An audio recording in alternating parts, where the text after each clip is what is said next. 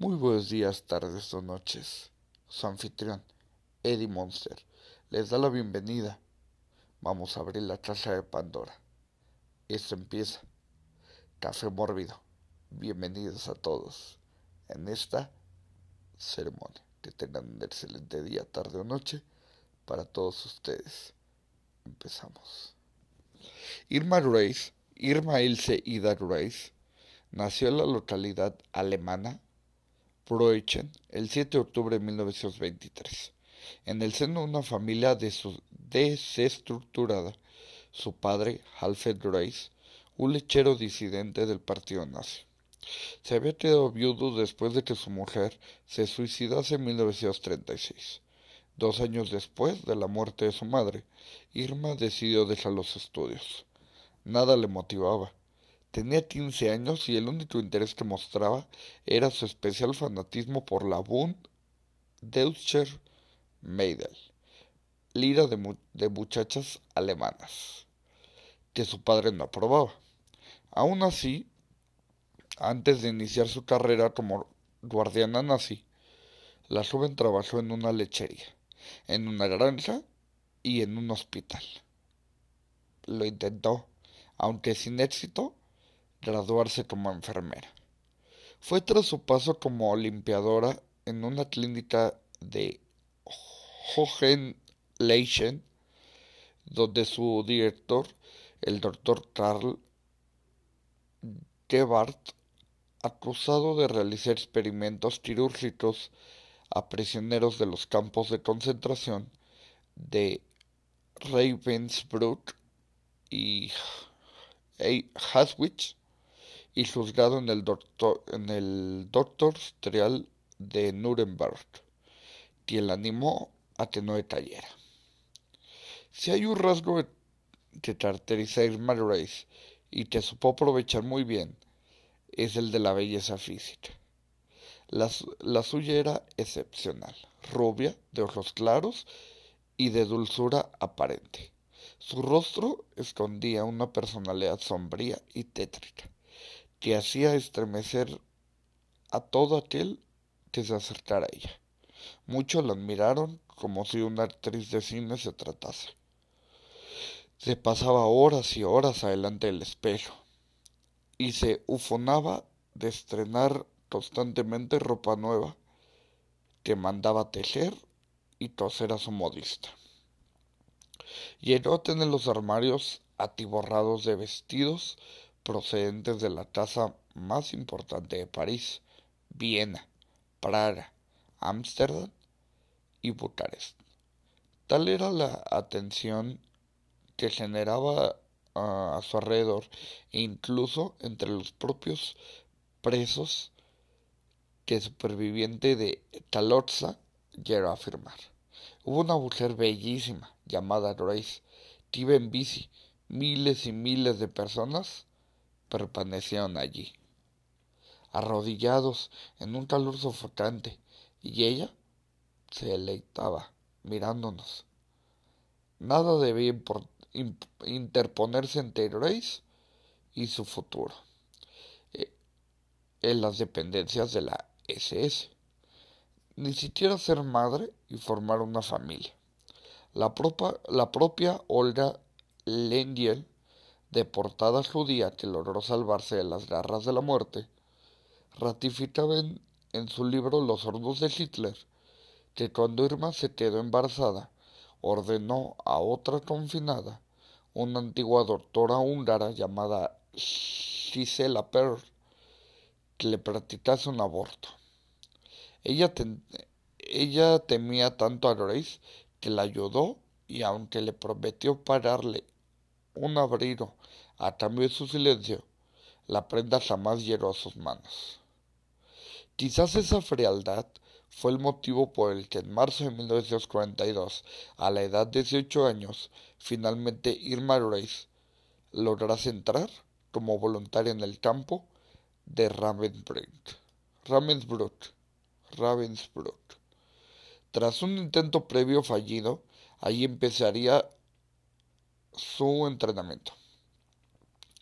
Su nueva tarea como administradora de la oficina de trabajo del Tercer Reich no hizo las delicias de su familia. Más bien, al contrario, su padre estaba tan furioso que ella te la echó de casa tras aparecer vestida con el uniforme de la SS durante un permiso.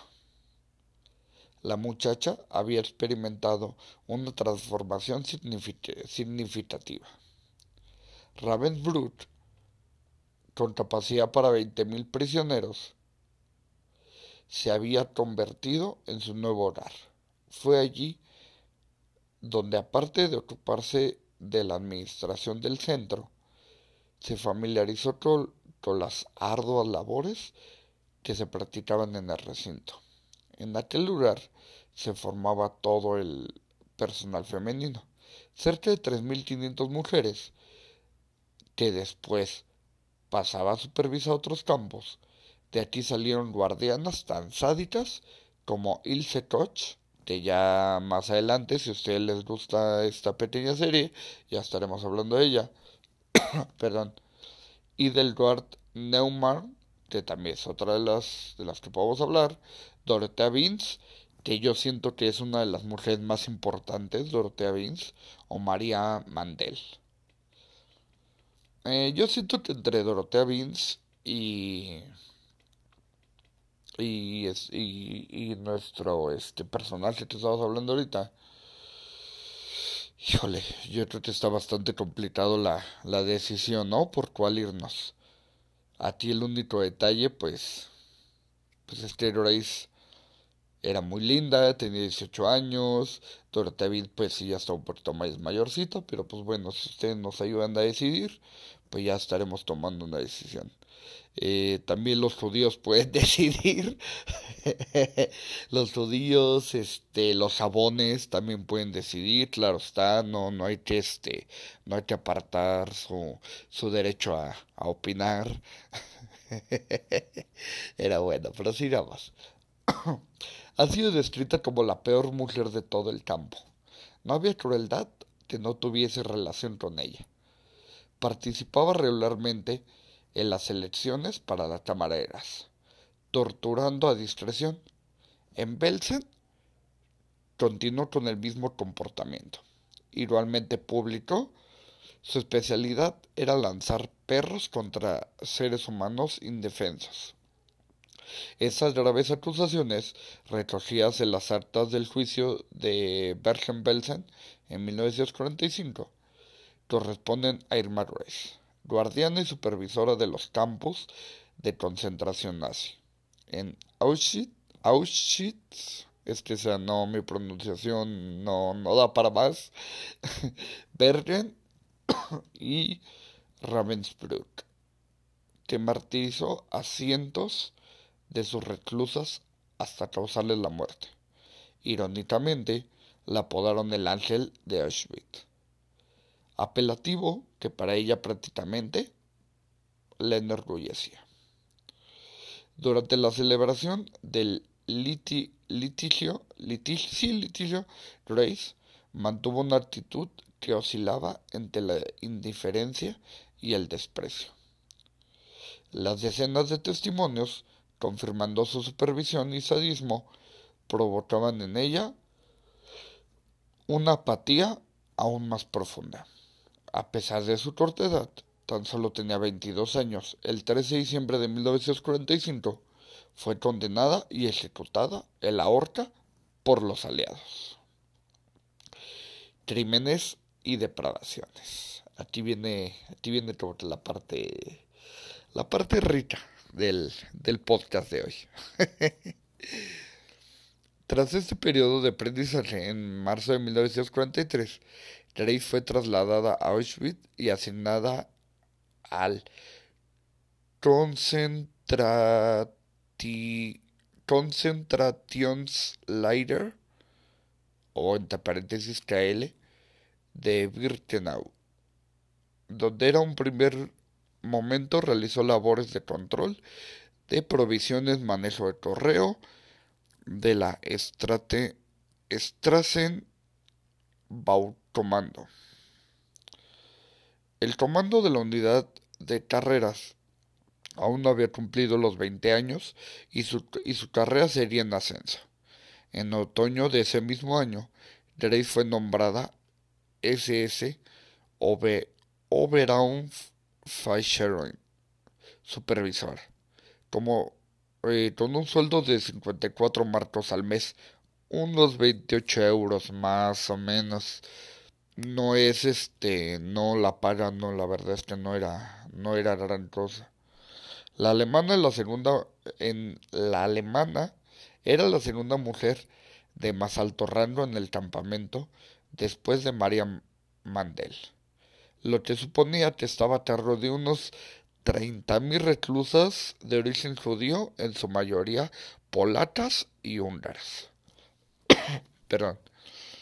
Eh, las nuevas responsabilidades de la joven nazi incluían el control directo de las presas, así como la selección de las condenadas a la cámara de gas. Bien es cierto que durante su juicio, y haciendo gala de un cinismo auténticamente brillante, Irma siempre negó este hecho señalando que solo tuvo noticias de dichas ejecuciones, en masa por boca de las propias reas.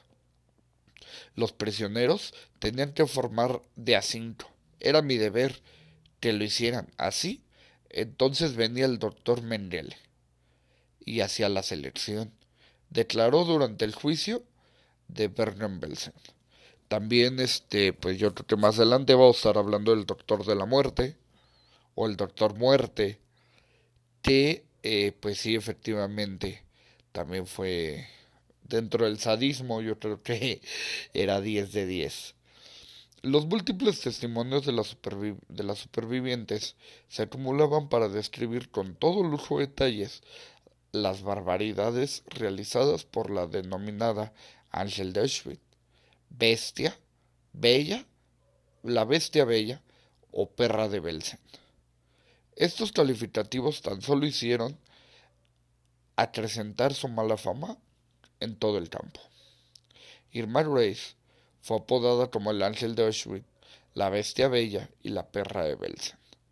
El ángel, según contaron los supervivientes, se pasaba por los pabellones con su uniforme impecable, su pelo rubio, milimétricamente colocado, unas pesadas y relucientes botas altas, un látigo y una pistola.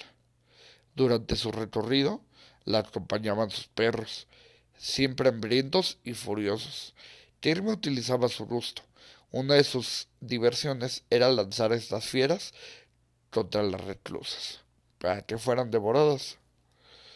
Otro de sus modos operandi consistiendo en asesinar a las internas, pegándoles un tiro a sangre fría. También utilizó el látigo, eh, trenzado para destrozar los pechos de las mujeres, preferiblemente judías y con buena figura, hasta causar la muerte. Una de las internas llegó a declarar. Ella la golpeó en la cara con los puños y cuando la mujer cayó al suelo, se sentó sobre ella. Su cara se volvió azul. Llegó a sacar los ojos a una niña al encontrarla hablando con un conocido a través del alambrado. Las cautivas, ah, las cautivas eran tratadas como, como meros conejillos de indias. Cualquier ensayo médico valía así con ello se concedía impartir un sufrimiento extremo. Todo era lícito, sobre todo si era para uso y disfrute del guardiana nazi. Llegó a sacar los ojos de una niña al encontrarla hablando con Rocío a través de la alambrada. Aseguraba un superviviente del, de Texo. Y es los abusos sexuales y las vejaciones a lo más pequeño a los más pequeños constituían sus prácticas habituales. Actualmente no se conoce con, exactitud el número concreto de asesinatos que la bella o que la bestia podría haber infringido en el galpón del campo de Birkenau. Las investigaciones apuntan a un promedio diario de 30 crímenes. La capacidad de su pabellón era de 30.000 reclusos. Ahí échele, ahí échele cuentas. De 30 crímenes no creo, pero bueno. Las fieras de, de Belsen. Auschwitz-Birkenau no fue el único campo de concentración que padeció el encarnizamiento de Irma Reis. Ya están comenzando este, a aparecer los, los fantasmas. Durante un breve lapso de tiempo, enero a marzo de 1945. La joven regresó nuevamente al campamento de Ravensbrück para después ser enviada a Bergen-Belsen cerca de Hannover, en Alemania. Durante la madrugada de la, de la rendición, del 14 al 15 de abril de 1945, el comandante Joseph Kramer negoció la entrega con los británicos. Mientras tanto, y con el recinto de Bergen-Belsen, aún en manos alemanas, el personal de vigilancia disparó contra varios prisioneros que intentaban escapar. A primera hora de la mañana, los aliados llegaron y se encontraron con un personal teutón y lera. Pulcramente uniformado, impecable e implacable. Y entre ellos a una glacial, Irma Lorais, de mirada arrogante. Tras, tras los portones del campo de concentración las esperaba el tifus. Eh, la disentería, la lepra, el hambre, la miseria, la locura y sobre todo muertos. Miles de muertos. La desgracia humana campaba a sus anchas en aquel recinto. Los barracones, repletos de cadáveres, sembraban el horror de un ejército británico, que no podía hacer otra cosa uh, que amontonar los cuerpos en unas gigantescas fosas construidas al efecto. Aunque la mayor parte del personal del campamento se había escapado el día anterior, 80 de los miembros del personal se mantuvieron en sus puestos con el fin de ayudar a los británicos. Los alemanes acataron a sus órdenes sin pestañear. Su aspecto, aunque ya bastante desmejorado, aún irradiaba cierta altivez.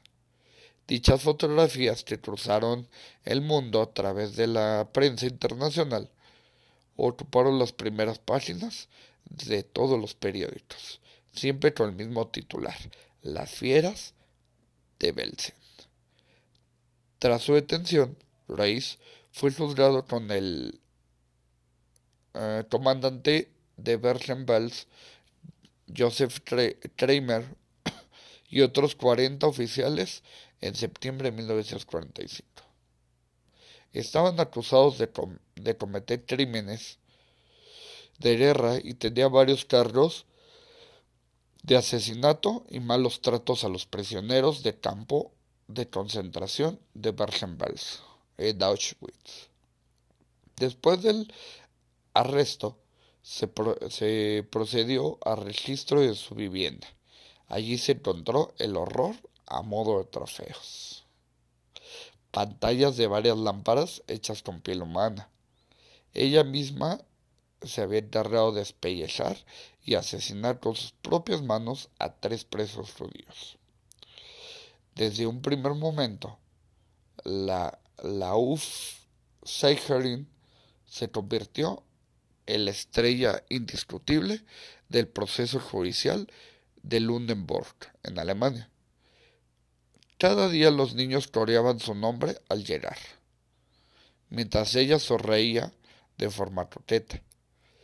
La prensa seguía con entusiasmo la vista y centrada la vista y centraba toda su atención en la más joven de, de los acusados. Pero una vez que la guardiana estaba en la sala, su proceder cambiaba por completo. Ella oscilaba entre la, entre la indiferencia y el desprecio. Se mostraba ausente y distraída. Carabateaba dibujos en una libreta. Se, se desentendía de los testimonios en su contra y sus declaraciones fueron de una sobriedad extrema plagadas de no, no sé, y nunca vi nada de eso. Aun siendo condenada, Grace negó todos los cargos de asesinato que se le imputaban. Jamás renegó de la ideología nazi, incluso llenó a entonar los cantos marciales de la SS en la víspera de su ejecución. En el 54, día del juicio, la nazi fue declarada culpable por cometer crímenes de guerra en los campos de Bergen-Belsen y Auschwitz. Eh, según el tribunal, aun siendo responsable del bienestar de los prisioneros, violó las leyes y costumbremente en tiempos de guerra y participó en maltratos de algunas personas causándoles incluso la muerte. En veredicto, morir en la horca. El viernes 13 de septiembre de 1945, a las 9 horas con 34 minutos de la mañana, Irma Grey se dirigió a la sala de ejecuciones, en compañía de su verdugo, el británico Albert Pierrepoint. Perdón. Al entrar contempló durante unos instantes a los, a los funcionarios que allí se encontraban y después subió, los, después subió los escalones hasta la trampilla, tan diligente como pudo. Sus últimas palabras fueron Eichner, rápido. Tenía 22 años. Bueno, señores, así, así fue el capítulo de hoy eh, sobre esta gran mujer yo creo que, pues sí, yo creo que muchos hombres hubieran querido un tipo de mujer así. Al menos yo, este, una mujer que tenga ese poder, que tenga esas, esa, ese de, de, de mandar, de, de decir, pues la verdad es que al menos a mí sí me parece, sí me parece atractiva. bueno, señores, pues este fue el capítulo. Eh, recuerden eh, los jabones, las lámparas, todos los judíos y los ofendidos, que, que si va a haber varios, porque no les gustó el tema de hoy, pues pueden votar para saber si ella fue la más, bueno, fue la mejor o, eh, o Teodora Vince, ¿vale? Que tengan un excelente día, tarde o noche. Hemos terminado la ceremonia. Estaremos subiéndolo, recuerden a YouTube, Spotify, uh, Podcast, eh, Radio Public, Apple Podcast, etcétera, etcétera, etcétera, de, infinidad de lugares carroñeros. Bueno, pues de parte sería todo. Su anfitrión Eddie Monster les da las gracias por estar aquí, el pendiente. Ojalá se puedan, pues, suscribir, compartir, darme su like, que den señales de vida y recuerden, hagan lo que les pido porque si no va a venir la bruja y se los va a llevar. Que Belcebú los acompañe. Hemos terminado la ceremonia. Hasta luego.